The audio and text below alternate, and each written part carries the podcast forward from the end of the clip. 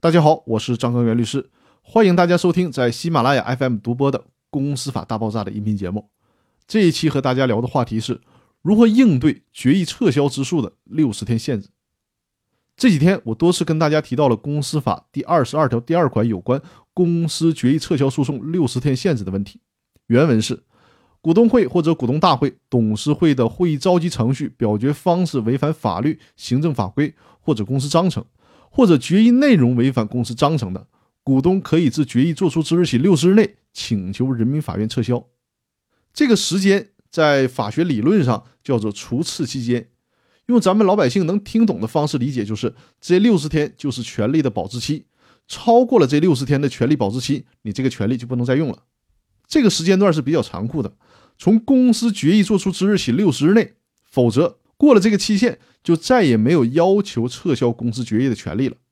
那想玩赖的股东可太好办了，比如说公司的几个大股东偷偷摸摸做出一个决议，秘而不宣。让他超过六十天之后再对外宣布，那等你这个小股东发现的时候，早就超过六十天了，你就没办法再要求撤销了。很多人也发现了这个制度似乎非常不合理，于是要求把法律条文改成从知道或者应当知道决议作出之日起六十日，也就是说，得从我们发现了这个股东会决议不合法的那天开始计算六十天。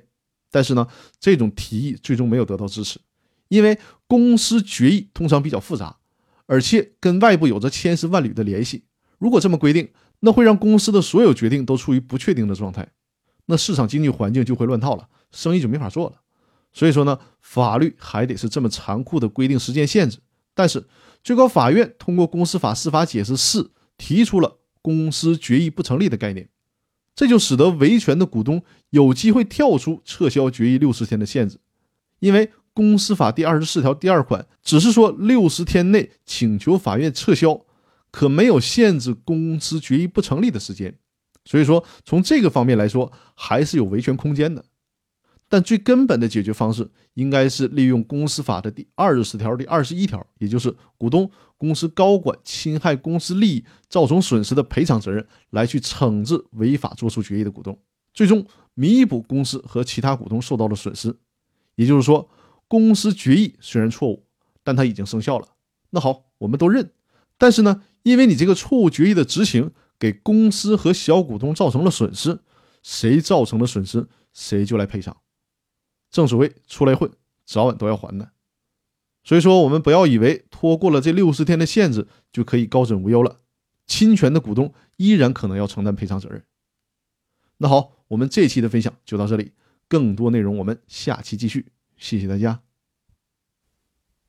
如果大家需要起草股东协议、公司章程、进行股权架构设计，或者是制定股权激励计划，甚至发生公司股权问题的诉讼纠纷，可以与我联系，由我和我的团队为大家提供这方面的专业法律服务。